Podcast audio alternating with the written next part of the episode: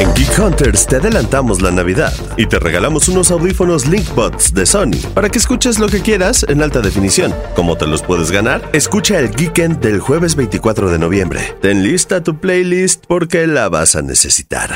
Escucha el Geekend del jueves 24 de noviembre. Los mejores regalos en Geek Hunters, un podcast de expansión. Grupo Expansión. Esta semana en Geek Hunters.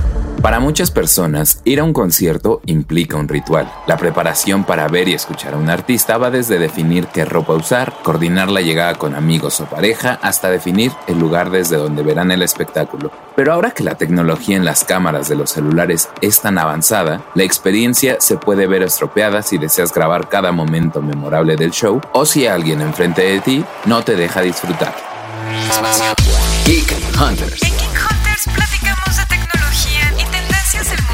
Los negocios detrás de tus gadgets. Con Erendira Reyes, Fernando Guarneros y Ginger Yabur. Geek Hunters. Hola Geek Hunters, como ya escucharon, hoy vamos a platicar acerca de nuestra relación con los smartphones en los conciertos, porque seguramente todos hemos sido aquella persona molesta que no deja de grabar con su celular el concierto o a todos nos ha tocado padecer a esa persona molesta que está con el teléfono en alto para captar una imagen o para captar toda la canción. La verdad es que yo no sé cómo soportan las memorias o el calentamiento de los teléfonos todo un concierto. O también hemos escuchado seguramente a, personas que te dicen, no, no hagas eso porque queremos disfrutar el concierto. De hecho, hace unos meses que estuvo Coldplay y creo que el vocalista de la banda ha dicho mucho eso. Sí es posible como un regalo por nosotros. Es posible por una canción, solo una canción, bailar y eh, saltar y cantar sin teléfonos. Eso es algo muy complicado actualmente. Muchos no hacen caso de esa recomendación. Y pues para hablar de este tema tan pasional y que puede generar muchas polémicas, porque siempre hay de todo, estoy con, con Jean. ¿Cómo estás, Jean? ¿Tú eres de las que usa su teléfono en todo el concierto o de qué team eres tú? Hola, hola Fer, hola Geek Hunters. La verdad, yo sí soy de las que va y, y, disfruta el concierto. Obviamente tomo una fotito o dos, pero me desespera mucho la gente que quiere grabar todo, porque más allá de que mi teléfono no aguantaría la memoria, se calentaría, se le acabaría la pila, la verdad es que a veces me pregunto, pues como que quién le va a importar ver cada segundo que grabé de este concierto. O sea, ni yo misma, la verdad es que lo volvería a ver, ¿no? Claro. Y eso es algo que yo a veces me pregunto, cuando la gente está grabando, ¿para quién graban o para qué graban? ¿Graban para ellos mismos, para que lo puedan ver en un futuro? Pero genuinamente, pues, o sea, si tú quieres volver a ver un concierto, probablemente va a estar en YouTube o va a estar en una página oficial o va a estar en algún lado el concierto completo y lo puedes disfrutar mucho mejor que en tus stories de 15 segundos, ¿no? Sí. O lo grabas para que lo vea alguien más, pero pues la verdad es que el que no fue a tu concierto, pues no lo va a entender, no lo va a disfrutar como tú, entonces probablemente le van a dar mucha flojera a tus stories. Claro, o, te, o, lo van a ver todo movido, ¿sabes? O lo van a ver todo movido, o no solo eso, sino que no sé si te ha pasado que de repente en Instagram tú ves que una persona subió 30 mil stories de un mismo concierto. Dime, Fer, ¿tú las ves? ¿De verdad las ves? No, jamás. O sea, probablemente ves una o dos. Sí, cuando ves que la historia es así pequeñísima, porque son miles, Ajá. mejor te saltas sí, sí. a esa persona, ¿no? Pues te las saltas, ¿no? Es lo que yo pienso. Entonces, o sea, entiendo definitivamente que es un momento muy bonito que seguramente quieres guardar y capturar y que quieres guardar en tu corazoncito y tu memoria, pero hasta dónde llega el límite de guardarlo para tu propia memoria y que de repente puedas llegar a ver esto y acordarte del momento, que dejar de vivir el momento por intentar grabarlo, ¿no? O muchísimas personas que de pronto se ve que ya están viendo el concierto a través de la pantalla en lugar de estarlo viendo en vivo. A mí luego me pasa que veo que la persona que está viendo todo el tiempo el teléfono y dices, oye, pudiste haberlo visto en, en, la tele y te hubieras ahorrado los miles de pesos que gastaste en el boleto. Sí, también yo he sufrido eso de que ya estoy viendo el concierto a través de la pantalla del dude que está enfrente de mí porque todo el tiempo lo estaba grabando. Pero lo que sí es que es bien impresionante cómo la tecnología y los teléfonos han modificado completamente la manera en que también disfrutamos de los espectáculos. Una cosa son los festivales, por ejemplo, y pues está chido llevarte tu cámara y pues vas a estar todo el día dentro de, de ese momento y capturas momentos que tal vez no tienen que ver con los conciertos en sí mismos, sino con la relación con la gente a la que vas. Y está bueno guardar esos momentos. Y justo puedes tomar foto de los outfits que llevaba la gente o la comida o el lugar, ¿no? Porque también algo que yo creo que esto sí también lo atribuimos mucho a um, los smartphones y a que la gente pues graba y toma muchísimas fotos, que también los espectáculos ya se han vuelto muy espectaculares, valga la redundancia. Tienen escenarios increíbles y tienen outfits increíbles y además la gente pues claro que se viste súper chido para ir a un festival, para ir a un concierto y eso también pues es digno de fotografiar y también es un resultado de la evolución de las cámaras fotográficas. Claro, y también es, es una cuestión que la gente lo hace para Instagram, ¿no? O sea, vas y te preparas con ese ritual de concierto, de ponerte un outfit muy chido para Instagram y para que se vea o para presumirlo en redes sociales. Y ahora que lo mencionas, lo de los espectáculos, yo no fui a algún concierto de la Rosalía pero sí notaba que mucha de la relación que tiene TikTok, por ejemplo,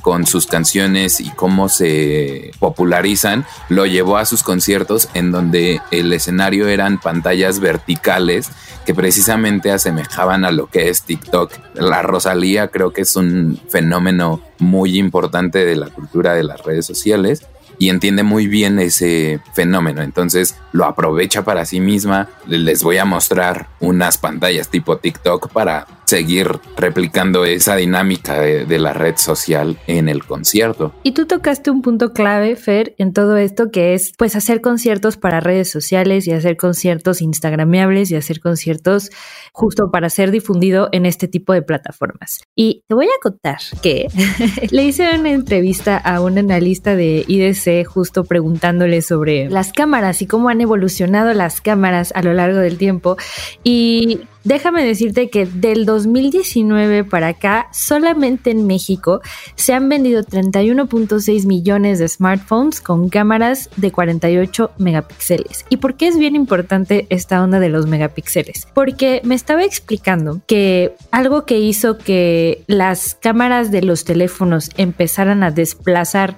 a las cámaras fotográficas profesionales eran los megapíxeles. El primer teléfono que tuvo cámara fotográfica tenía una cámara de 2 megapíxeles, o sea, no era nada, era una cosita chiquita. Y ahora tenemos en nuestro teléfono cámaras de 48 megapíxeles. Eso se equipara o incluso a veces es mucho mayor que los megapíxeles de una cámara profesional. Entonces, al tener tanta calidad y al tener tanto potencial para poder fotografiar, efectivamente todo lo hemos vuelto más visual. Y si a eso además le agregas toda la inteligencia artificial que se está agregando a las cámaras, que está loquísimo. Fíjate que ahora que mencionas el tema de los megapíxeles y así, la verdad es que yo ahí tengo una crítica hacia ese punto porque más bien considero que el aumentar los megapíxeles y decir que ahora este teléfono tiene 40.810 megapíxeles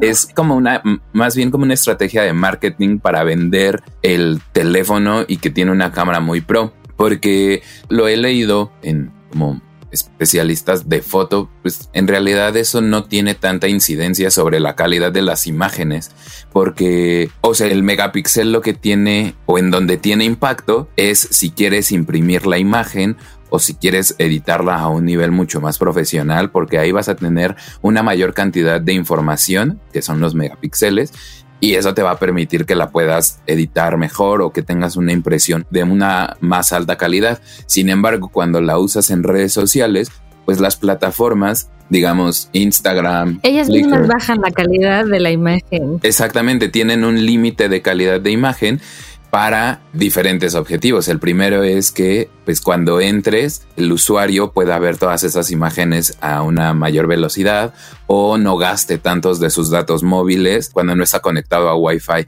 Entonces, no tiene muchísimo impacto que tengan millones de megapíxeles.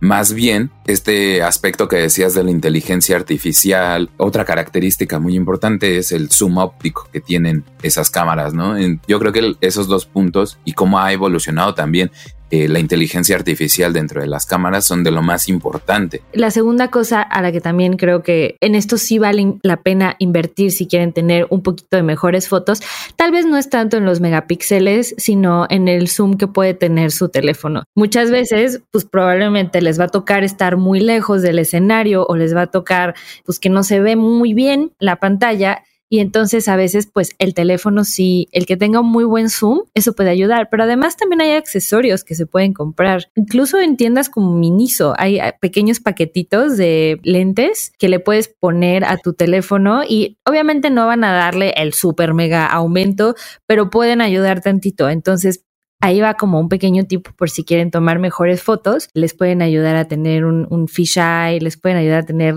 cosas muy chidas para que tomen fotos cool. Además, creo que la, la apuesta de las marcas de smartphones también está yéndose hacia una evolución de la fotografía que se me hace muy interesante. Por ejemplo, ahora mencionas este tipo de lentes intercambiables pero Xiaomi lo está haciendo con Leica. Me parece que es el Xiaomi 12S Ultra, no sé qué. O sea, tiene un chingo de apellidos porque ya es muy cañón ese teléfono. Le puedes poner o le puedes ir cambiando lentes Leica. Entonces, si es una gran evolución. Creo que ahí ya estamos hablando de otro público, no tanto el que va a conciertos o que gasta su dinero en conciertos. Tal vez si quiere profesionalizar la fotografía de conciertos, sí puede ser una buena idea comprarte ese tipo de teléfonos o bien aprovechar una cámara ya, ¿no? Muy profesional para conciertos.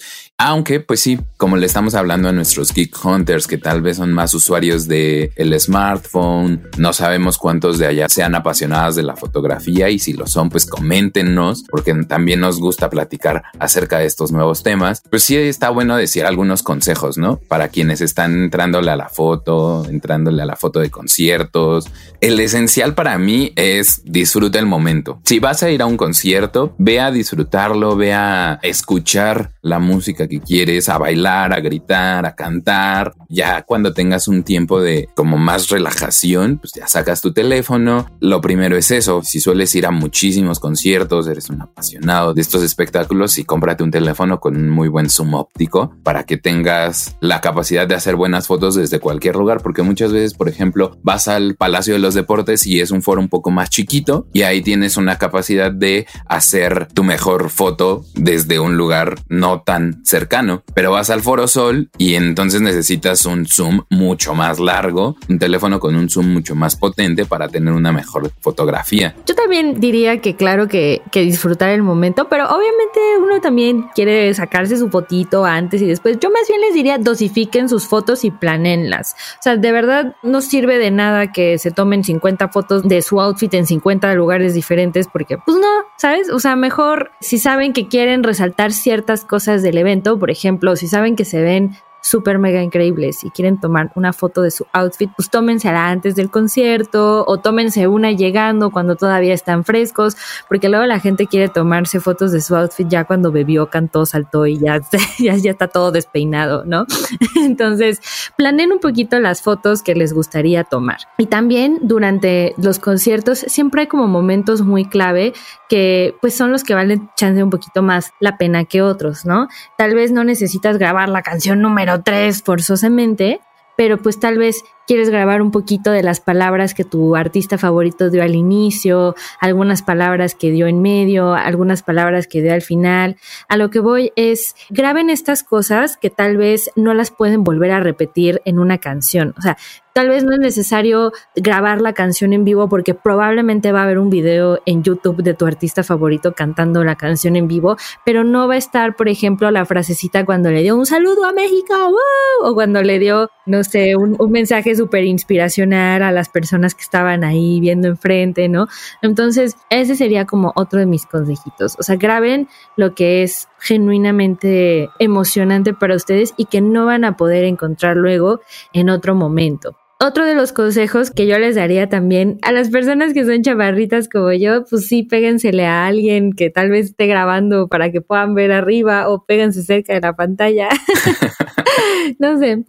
¿Tú qué más cuentas, Per? Yo decir pues las cuestiones de la inteligencia artificial de los dispositivos, aprovecharlas al máximo, porque sí, ahí como que es bien complicado hablar un poco de composición fotográfica y pues como tener nociones de las condiciones de luz del escenario y ver qué es lo que más te puede convenir para tu fotografía y si poner mucha atención como del lugar, del contexto, en cuestiones de dispositivos, tener en cuenta que hay teléfonos con zoom óptico de 10x que respetan la calidad, o sea, tienen un nivel de acercamiento que te respeta la calidad de la imagen y ya después tienen un acercamiento mucho más grande en los que la inteligencia artificial empieza a actuar para compensar como la pérdida de calidad y tener una mucho mejor fotografía. Entonces, en ese punto de dispositivos, búsquense un teléfono que tenga estas características, aunque contemplen que también va a ser un dispositivo mucho más costoso. Y eso, Fer, que, a ver, la verdad es que tampoco necesitas un teléfono súper, hiper, mega caro para poder tomar fotos. Yo más bien lo que le recomendaría a nuestros Geek Hunters es que genuinamente se tomen el tiempo de conocer su teléfono, conocer las características que ofrecen los teléfonos porque de verdad hoy en día los teléfonos le están apostando muchísimo al tema de las cámaras, por lo que venimos diciendo, porque cada vez somos más visuales, porque cada vez el contenido en redes es más importante, porque cada vez hacemos más videollamadas en Zoom. Entonces, Claro que cada vez más las marcas están apostándole a tener una mejor cámara y eso incluso es lo que se está empezando a posicionar como un factor de competitividad entre las marcas. Ahora es muchísimo más importante tener una extraordinaria cámara que tal vez un buen audio o otro tipo de factores que puede necesitar el teléfono, ¿no? Y muchas veces el error que cometemos es que no exploramos todas las opciones que nos da nuestra cámara, no exploramos todos los formatos que puede tener nuestra cámara. Por ejemplo, en algunos teléfonos puedes tener un aspect ratio distinto, un tres cuartos, por ejemplo, ¿no? Puedes tener una foto panorámica, puedes tener una foto en modo nocturno, sabes que la misma cámara puede identificar que si estás en un lugar oscuro, la misma cámara con que le aprietes un par de botoncitos te lo va a compensar.